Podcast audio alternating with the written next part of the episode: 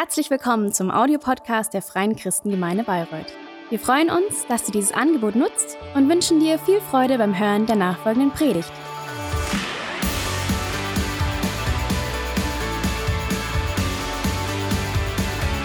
Jetzt freue ich mich, wie gesagt, auf die Predigt vom Thomas, der übrigens am 26. Dezember Geburtstag hatte. Das geht immer so ein bisschen, ne? also zwischen Weihnachten und Neujahr. Also Thomas, nochmal herzlichen Applaus an dich, Gottes Segen. Ähm, wir schätzen dich sehr von ganzem Herzen, auch Christian und ich, dich persönlich, weil ihr müsst wissen, der Thomas ist wahrscheinlich schon am längsten von uns allen hier. Wie lange gehört Andrea noch länger, ne? Aber das kannst du gleich sagen. Ja.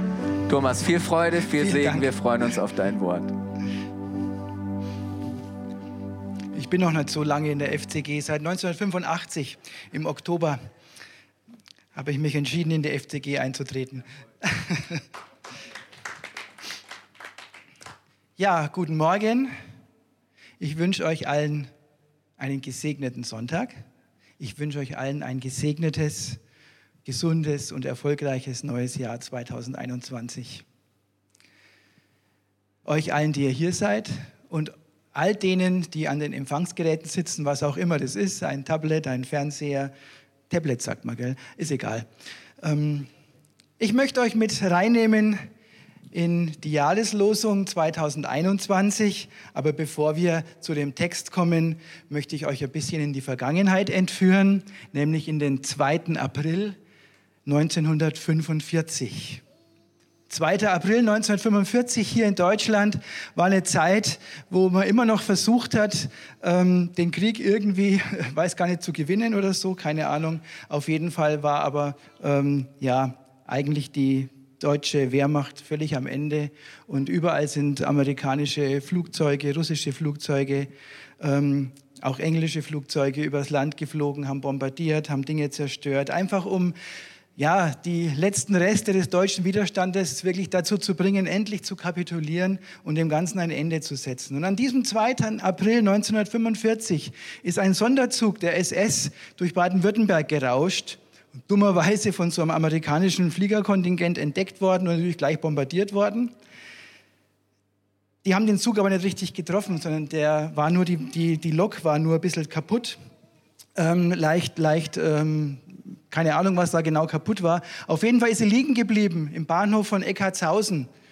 Die Lok mit dem Zug hinten dran. Eckartshausen liegt im Landkreis Schwäbisch Hall in Baden-Württemberg. Und dort stand nun im Bahnhof dieser SS-Zug. Und um weiterzukommen, haben sie gedacht, reicht's, wenn wir unser Gewicht ein bisschen verkleinern und haben einfach vier Waggons abgekoppelt und sind dann weitergefahren. Mehr oder weniger schlecht als recht. Es waren vier Waggons, die man damals als Viehwaggons bezeichnet hat. Die standen da im Bahnhof von Eckartshausen rum. Und es gab auch ein paar ukrainische SS-Soldaten, die dort geblieben sind und diesen Zug oder diese vier Waggons bewacht haben. In jedem dieser vier Waggons waren 75 Menschen. Aus irgendeinem KZ man wollte sie schnell irgendwo anders hin transportieren, damit ja niemand von den einrückenden Truppen das äh, mitbekommt, was man hier für grausame Dinge so betrieben hat in Deutschland. Und diese 75 hungerten, dürsteten, sie konnten nicht auf die Toilette, sie waren eng zusammengepfercht in den Waggons. Ihr seht schon da so ein Bild aus einem Film, der das Ganze dann auf die Leinwand gebracht hat. Und sie schreien um Hilfe. Sie schreien um Erbarmen, diese 300 insgesamt Menschen. Keiner weiß, woher die kamen, keiner weiß, aus welchem KZ, keiner weiß, was mit denen passiert ist. Aber dort in Eckartshausen, dort haben sie geschrien und gefleht um Hilfe. Und diese Hilfeschreie, die waren in diesem ganzen Ort zu hören. Tag und Nacht. Auf dem nächsten Bild sehen wir den Bürgermeister und den Pfarrer des Ortes, die versucht haben, da für Ruhe und Ordnung zu sorgen, die nicht versucht haben, den Menschen zu helfen, sondern die sich beschwert haben bei übergeordneten Stellen, bei der SS, endlich hier für Abhilfe zu sorgen, endlich hier für Ruhe zu sorgen, ähm, endlich dafür zu sorgen, dass dieses Problem gelöst wird. Und nur ganz wenige Menschen aus diesem Ort, sehen wir auf dem nächsten Bild, haben versucht, irgendwie zu helfen. Hier sieht man Frauen, die mit einem Brotkarren, ganz unten sieht man die Brotleibe, ähm, versucht haben, zu diesem Zug hin zu transportieren, um den Menschen wenigstens ein bisschen Nahrung zukommen zu lassen. Es geht drei Tage so. Und am dritten Tag halten es die Dorfbewohner nicht mehr aus. Sie stellen frühmorgens fest, dass die SS-Soldaten verschwunden sind. Keiner weiß warum. Und sie machen den Zug nicht auf und holen die nicht raus, die Leute, sondern mit vereinten Kräften schieben sie diesen Zug aus dem Bahnhof raus. Auf eine abschüssige Strecke hinter Eggertshausen kommt die sogenannte Hauptstrecke und dieser Zug rollt dann Richtung Schwäbisch Hall neun Kilometer aus dem Ort weg. Sie haben sich das Problem vom Hals geschafft. Wir haben uns das Problem vom Hals geschafft, soll wirklich ein Satz sein, der damals auch dort gefallen ist. Niemand weiß, was mit diesen vier Waggons passiert ist. Niemand weiß, was mit den Menschen passiert ist, die da drin waren. Aber die Dorfbewohner haben sich das Problem vom Hals geschafft. 1989 hat man das Ganze als Theaterstück aufbereitet und 1994 hat man einen Kinofilm daraus gedreht. Das waren auch die Bilder aus dem Kinofilm. Drei Tage im April, falls das jemand mal sich anschauen möchte. Wisst ihr, was diese Menschen gebraucht hätten? Barmherzigkeit. Diese Menschen hätten Barmherzigkeit gebraucht. Nicht andere, die sich das Problem vom Hals schaffen wollten. Nicht andere, die das abwälzen wollten. Obrigkeit, kümmere dich darum. Hier schreit jemand und ich kann nachts nicht schlafen. Barmherzigkeit hätten sie gebraucht. Und Barmherzigkeit ist das Thema unserer Jahreslosung. Seid barmherzig. Ich weiß nicht, ob ihr schon mitbekommen habt, die Jahreslosung für dieses neue Jahr 2021.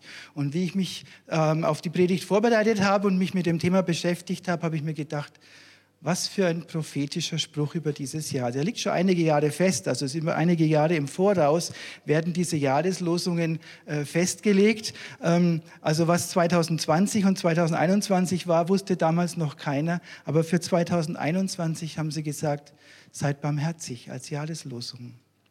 Jahreslosungen gibt es schon seit langer Zeit, seit 1934 in Deutschland. Und es ist immer so, dass man einen kurzen, aber ganz bedeutsamen Satz aus der Heiligen Schrift nimmt und quasi als Gesamtüberschrift über das ganze Jahr legt.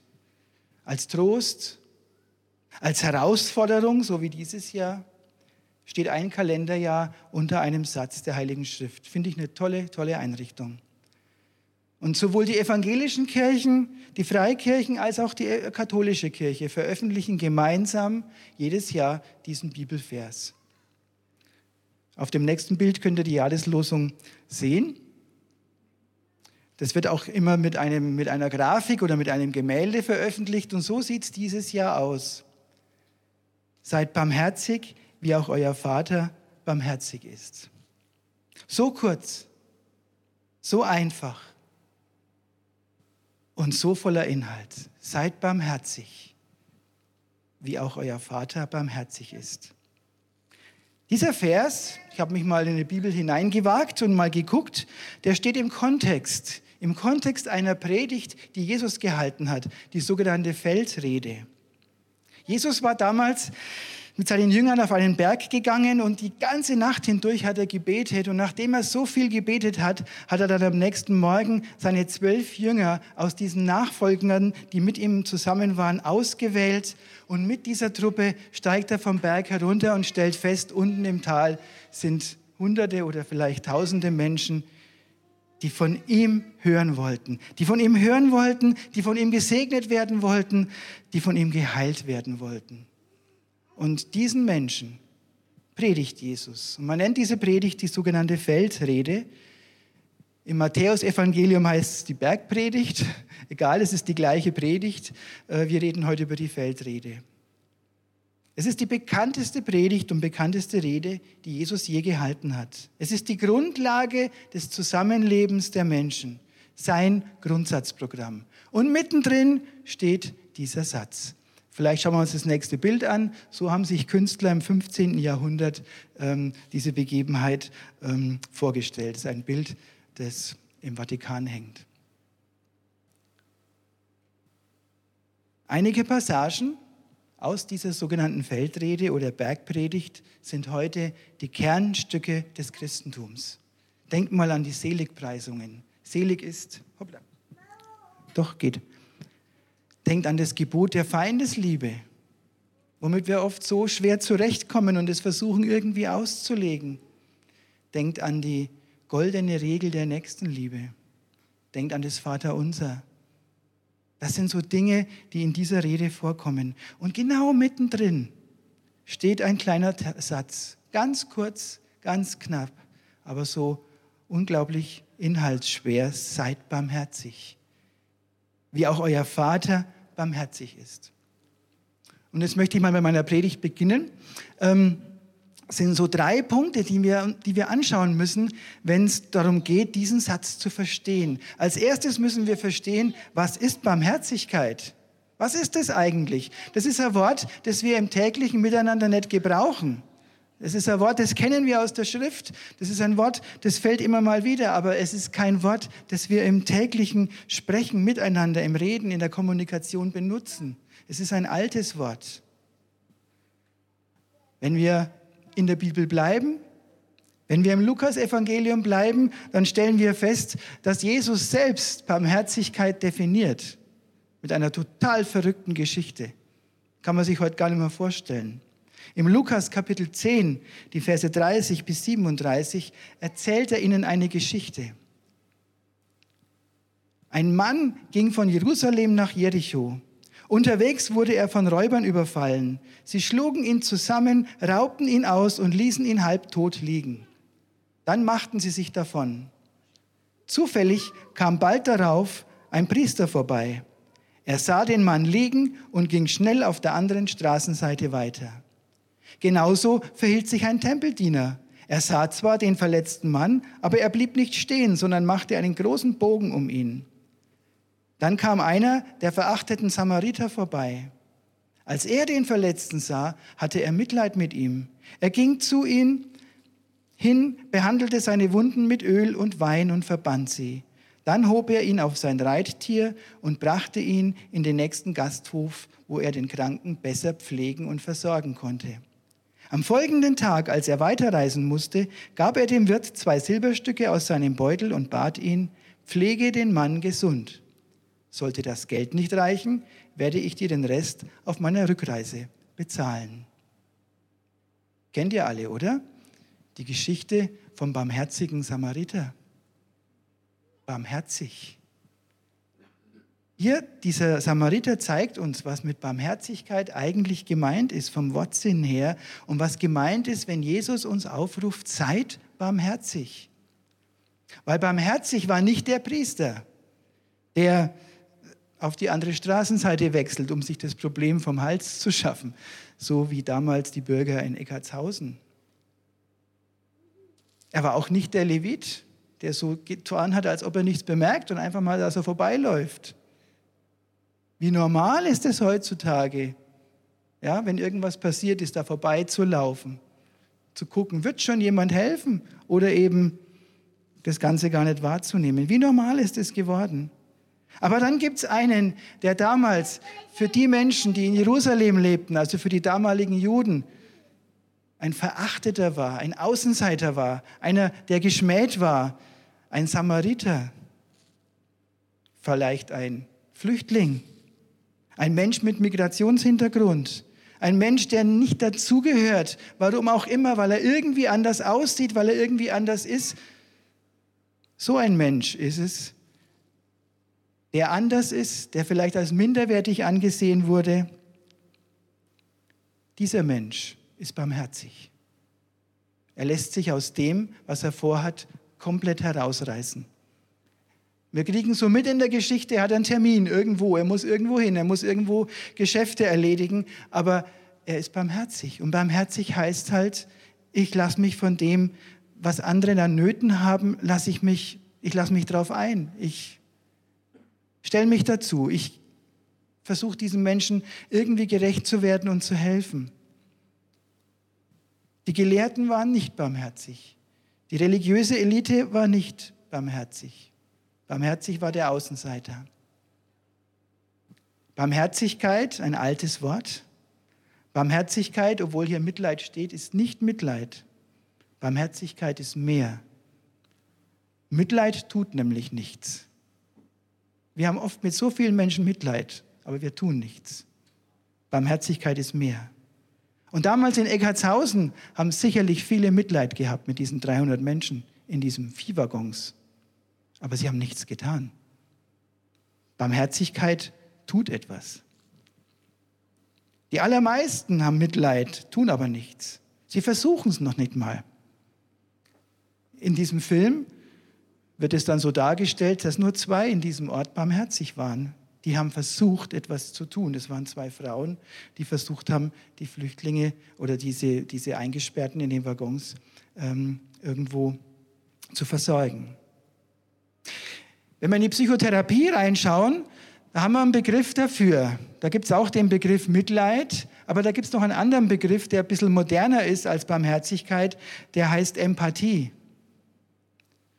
Dort gibt es auch ähm, ein schönes Beispiel dafür. Stellt euch mal vor, ihr seid mit einem Boot auf einem See und da ist jemand anders, auch mit einem Boot auf einem See, aber der andere, der hat ein Loch im Boden seines Bootes und sinkt. Wenn ich Mitleid habe, setze ich mich zu ihm ins Boot rein und versinke mit ihm. Wenn ich empathisch bin, wenn ich barmherzig bin, hole ich ihn da raus.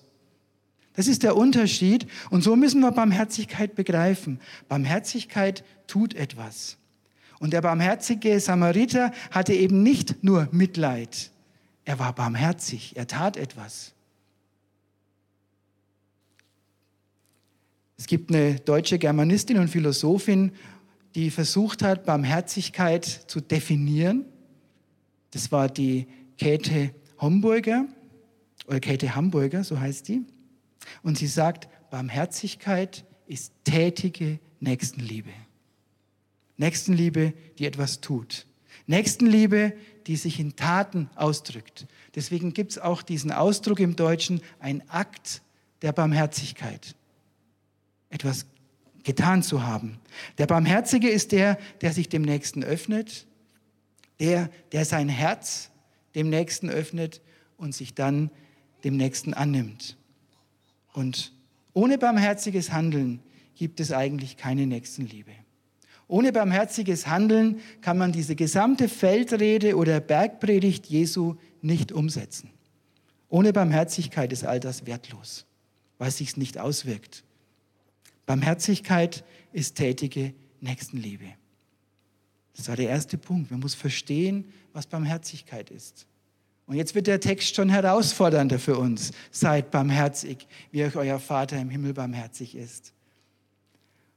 Und der erste Teil unserer Jahreslosung ist dieser Aufruf, diese Herausforderung. Seid barmherzig.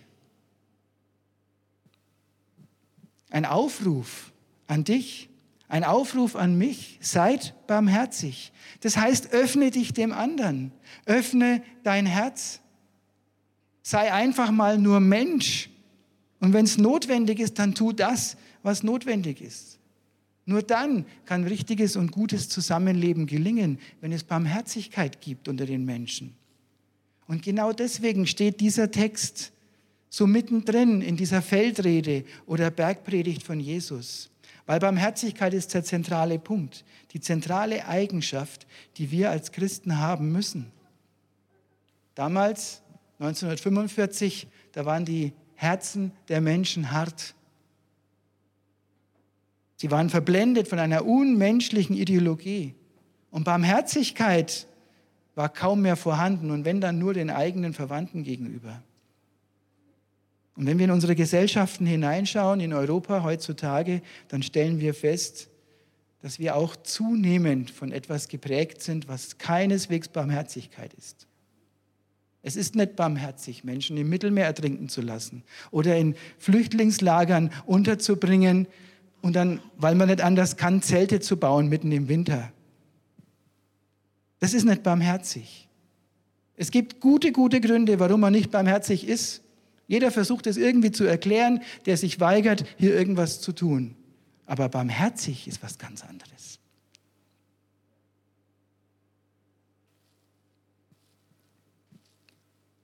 Wir sind auch in der Gefahr als Gesellschaft jetzt.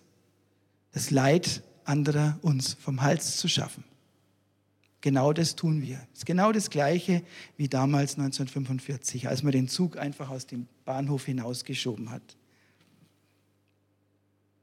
Das Problem vom Hals schaffen ist nicht Barmherzigkeit.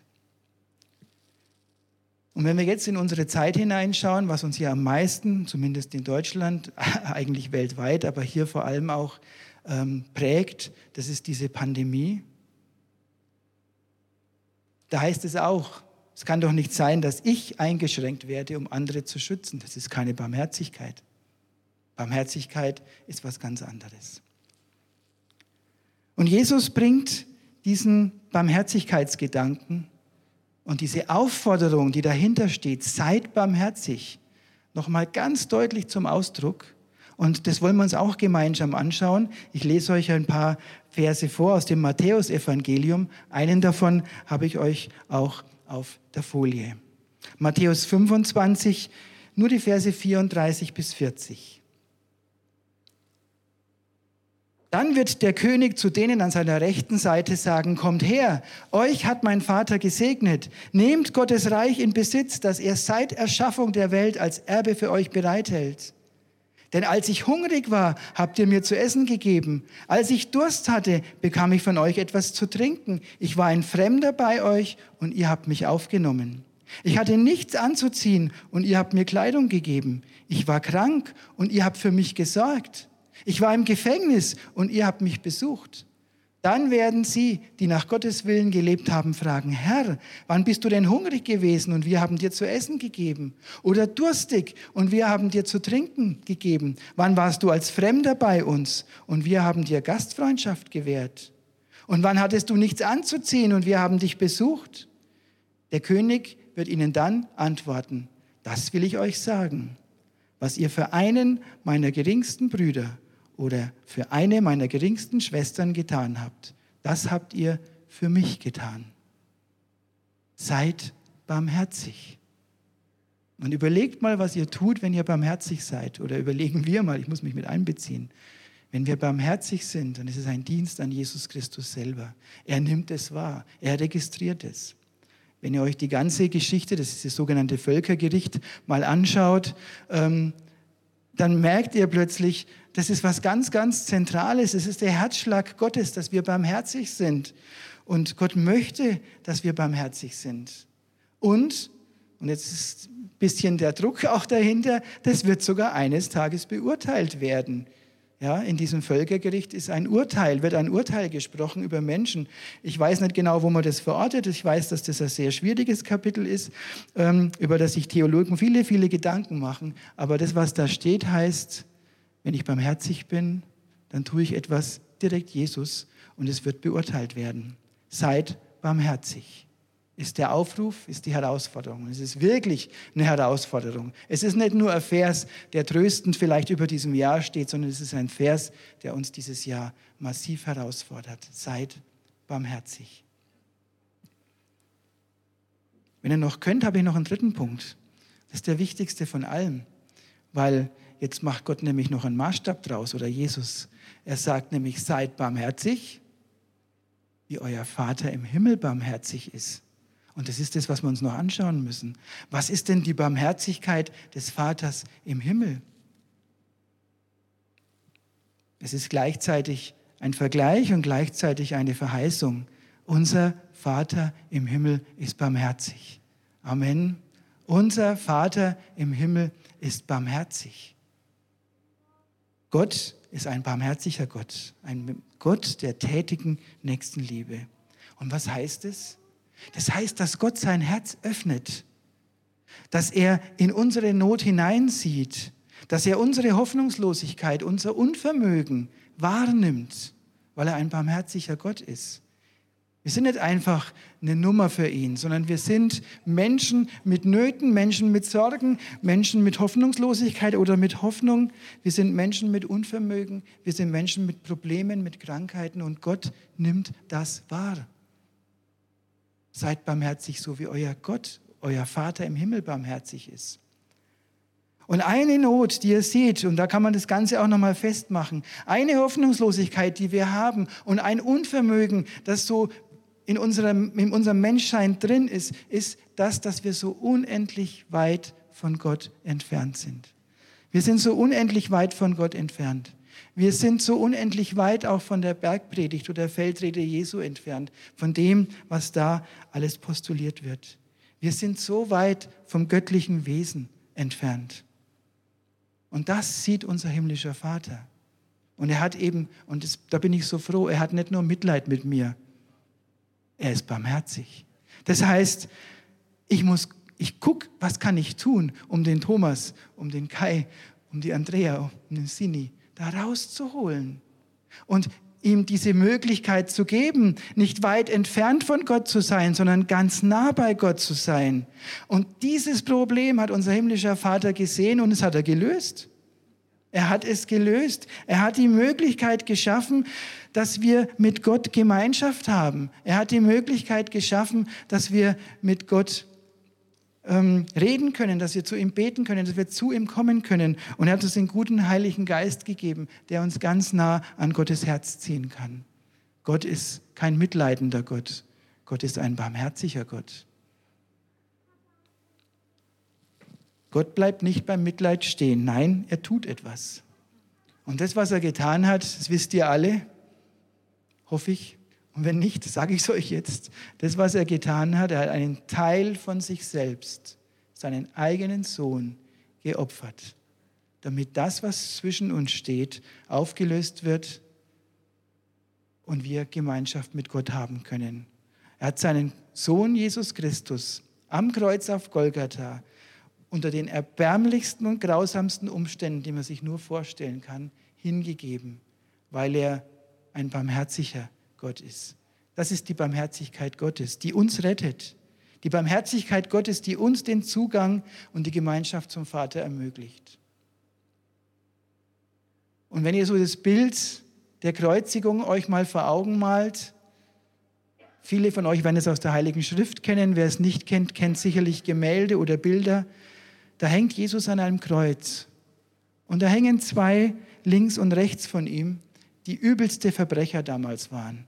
Also auch damals schon musste man schon ein sehr übler Verbrecher sein, um diesen Kreuzestod erleiden zu müssen, als schlimmste Strafe, die es überhaupt gab damals zu dieser Zeit. Und der eine fängt an, Jesus zu verspotten, kurz bevor er stirbt am Kreuz. Steig runter, ne? du kannst es doch. Und der andere neben ihm, der erkennt, wer da neben ihm am Kreuz hängt. Und er sagt, Herr, gedenke an mich, wenn du in dein Reich kommst. Mehr konnte dieser Mensch nicht tun. Stellt euch vor, ein schlimmer, schlimmer Verbrecher. Möglicherweise hat er bei Raubzügen mitgemacht, bei Frauen vergewaltigt, Kinder ermordet, keine Ahnung. Dörfer angezündet. Ich weiß nicht, was der alles äh, verbrochen hat. Und für diesen Menschen hängt Jesus am Kreuz. Zu diesem Menschen ist Gott barmherzig, weil auch dieser Mensch in den Augen Gottes jemand ist, der nicht zu ihm kommen kann, der keine Gemeinschaft mit ihm haben kann. Und deswegen, wegen ihm auch, nicht nur wegen ihm, auch wegen uns, aber wegen ihm stirbt Jesus.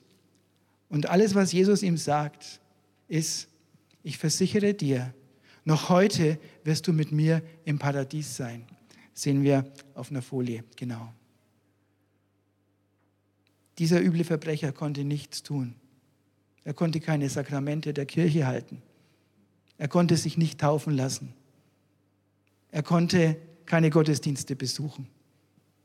Er konnte sich nicht von irgendjemand segnen lassen. Nichts konnte er tun. Nur eins. Herr, gedenke an mich. Es ist so gut, dass wir einen barmherzigen Gott haben. Und um das nochmal zu erklären, habe ich noch eine Bibelstelle. Das ist meine letzte auch, ich verspreche es. Römer, Paulus an die Römer, Kapitel 5, Vers 8. So beschreibt es Paulus nochmal. Gott aber beweist uns seine große Liebe gerade dadurch, dass Christus für uns starb, als wir noch Sünder waren. Und jetzt wird das Ganze nochmal ganz deutlich. Barmherzigkeit heißt, wenn es als Aufruf an uns geht, seid barmherzig, wie euer Vater im Himmel barmherzig ist. dann heißt es, Barmherzigkeit ist etwas, was wir anderen Menschen ohne Vorbedingung zukommen lassen. Das ist auch so ein ganz schlimmer Trend in unserer Zeit, dass wir ja schon mal barmherzig sind, aber mit Vorbedingung. Dass wir Menschen abstempeln und meinen, sie hätten Barmherzigkeit nicht verdient, weil sie aus irgendeinem Hintergrund kommen, der gerade uns nicht genehm ist, aus irgendeiner Religion, die vielleicht anders denken wie wir. Aber barmherzig, so wie, Vater im, wie unser Vater im Himmel barmherzig ist, heißt, barmherzig zu sein ohne Vorbedingung. Einfach nur, weil da ein Mensch ist. Einfach nur, weil da ein Mensch ist. Das ist auch der Verbrecher neben Jesus. Der hätte sagen können, mit Fug und Recht sagen können, du hast dein ganzes Leben lang ähm, die Chance gehabt und du hast dein Leben lang genutzt, um anderen Menschen Böses zu tun. Das macht Jesus aber nicht. Er stellt keine Vorbedingungen. Und wenn es heißt, seid barmherzig, dann heißt es wirklich, einem Menschen gegenüber zu begegnen, weil er Mensch ist und alles andere auszublenden. Und das ist wirklich eine Herausforderung, also für uns alle. Und ich glaube, es wäre gut, wenn wir als Christen hier wirklich auch Vorbild sind in dem neuen Jahr, barmherzig zu sein. Und das fängt an mit dem, wie wir sprechen, mit dem, wie wir über andere reden, mit dem, wie wir verbal Dinge beurteilen. Und es hört auf, wie wir den Menschen begegnen, die gerade eben unsere Hilfe brauchen seid barmherzig. Für mich eine Riesenherausforderung. Ich werde mich noch oft in diesem Jahr an diesen Vers halten und daran erinnern. Ich möchte jetzt zum Schluss kommen.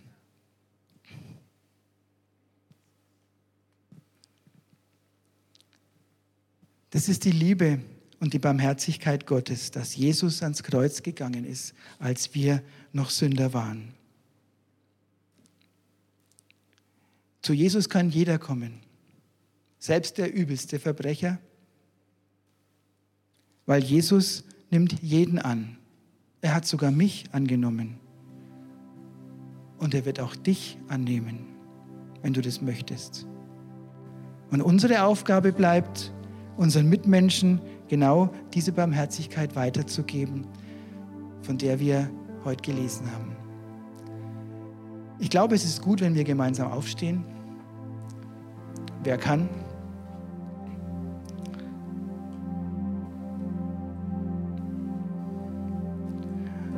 Und einfach kurz miteinander beten.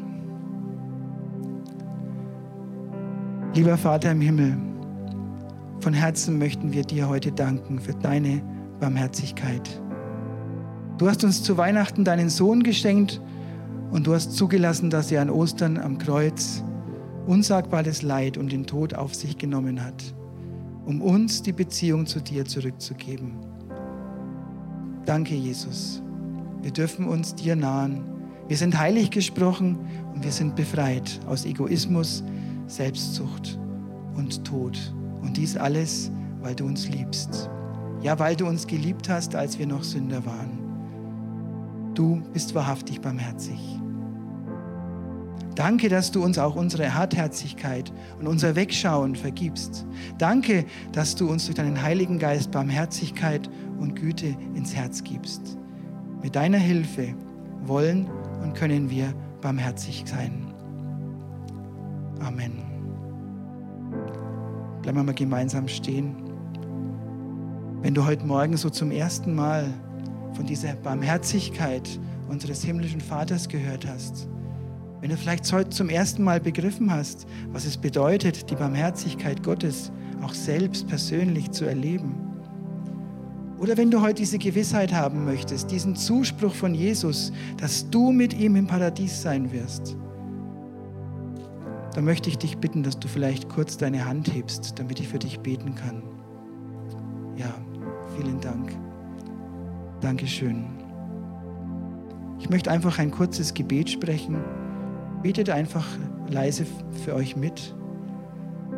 Und wenn du gerade deine Hand gehoben hast, dann ist es dein Gebet heute Morgen. Lieber Herr Jesus, ich glaube, dass du der Sohn Gottes bist und für mich am Kreuz gestorben bist. Vergib mir meine Schuld und hilf mir, denen zu vergeben, die mich verletzt haben. Ich lege jetzt mein altes Leben ab Mache aus mir eine neue Schöpfung, stärke meinen Glauben und gib mir einen neuen Geist und ein neues, barmherziges und fröhliches Herz. Und schenke mir das ewige Leben und führe mich durch Gottes Heiligen Geist in alle Wahrheit. Dir kann ich ab jetzt vertrauen und nach deinem Wort leben. Du bist mein Herr und ich gehöre dir. Amen.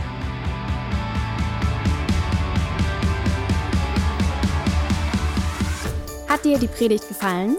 Gerne kannst du sie mit Freunden teilen oder uns einen kurzen Kommentar hinterlassen. Noch mehr würden wir uns aber freuen, dich persönlich kennenzulernen. Du bist herzlich eingeladen, einen unserer Gottesdienste am Sonntag zu besuchen.